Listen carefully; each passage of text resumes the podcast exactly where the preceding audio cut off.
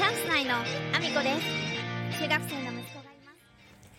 皆さんおはようございます。岐阜県出身岐阜県在住ダンサースーツアクターインフルエンサーケントモリプロデュース現役主婦3人組ユニットチャンス内のアミコです。おはようございます。本日もアミコさんのおつむの中身をだだ漏れさせていきたいと思います。よろしくお願いします。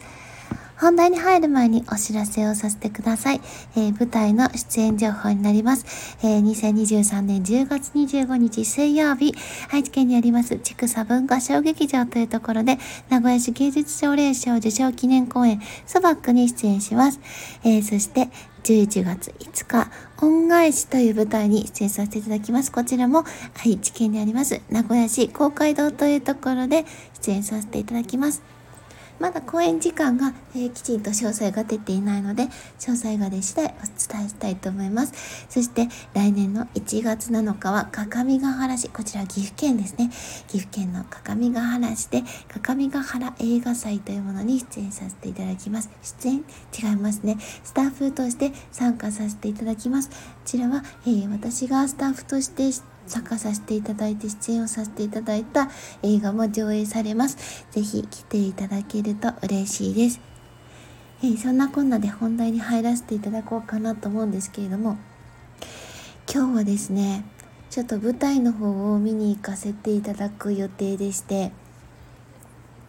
あの、東海地方の方はご存知の方も多いとは思いますけれども、えっ、ー、と、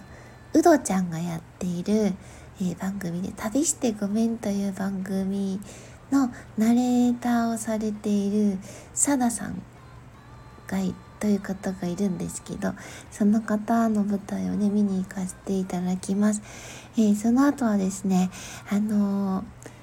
名古屋のおもてなし武将隊さんがですね、えっ、と、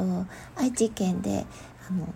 盆踊り大会みたいなところにですね、出演されるんですよ。でその流れでケントさんも出演されるので、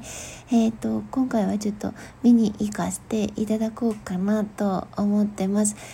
えーと、チャンス内がねあの3人揃えば何かもしかするとあのパフォーマンスのチャンスもあったかもしれませんがあの今回はですね見に行かせていただく形で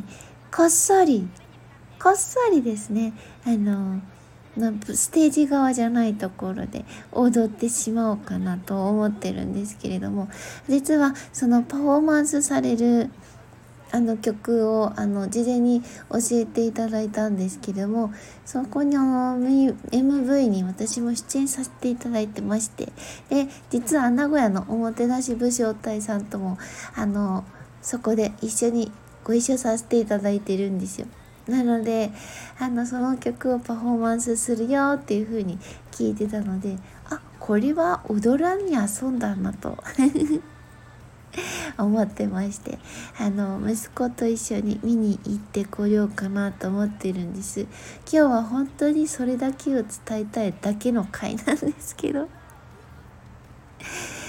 いやたまにはねこういうなんか自分があの見に行こうとしている場所とかあの今日はこんなことしてくるよっていうお話をしてみたいなともう私自身はですね本当にこのスタンド FM は特になんですけども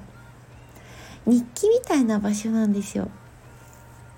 私自身が自分のことを発信する何か伝えたいことがあるこれをあの残す場所であり自分が思ったこと感じたことを残す場所でもありで自分自身がその誰かに伝えようとする時にやっぱりねあのこういうところでお話しして言語化しておくと後から自分がね思ったことをスムーズにお話できてる気がするんですよ。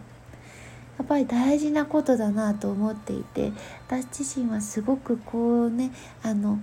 言語化がね得意じゃないしでもお客様とお話しするとなったらお客様にね伝えなければいけない。で端的に伝えられないとやっぱりお客様はねあまり長くダラダラ話すとお客様には聞いてもらえなくなっちゃうからちんとコンパクトにお話できるようになりたいっていう思いがあってこういうところでお話しするようになったのであの今日は日記会にしようと思っております。まあ、なんでかっていうとですね昨日夜遅くまでですねリハーサルがありまして毎週木曜日そういうスケジュールなんですよ。で今後夏休みに入ると、まあ、私自身は夏休みはないんですけど木曜日だけじゃなく金曜日もね夜遅くにリハーサルのスケジュールが入るのでそうすると私はクタクタになるわけです。多分ボロボロになってしまうのでねあのこういう日記会が多分何回も来ます。もうねなんか考えれなくなってしまうんですよ。あのそれぐらいなんかダンスする時ってやっぱり頭も使ってるんですかね。体もクタクタなんですけど脳みそもクタクタになるんですよ。多分意識するところがたくさんあるからなんですけど踊ってる時ってあの本当にいろんなこと考えてるんですよ。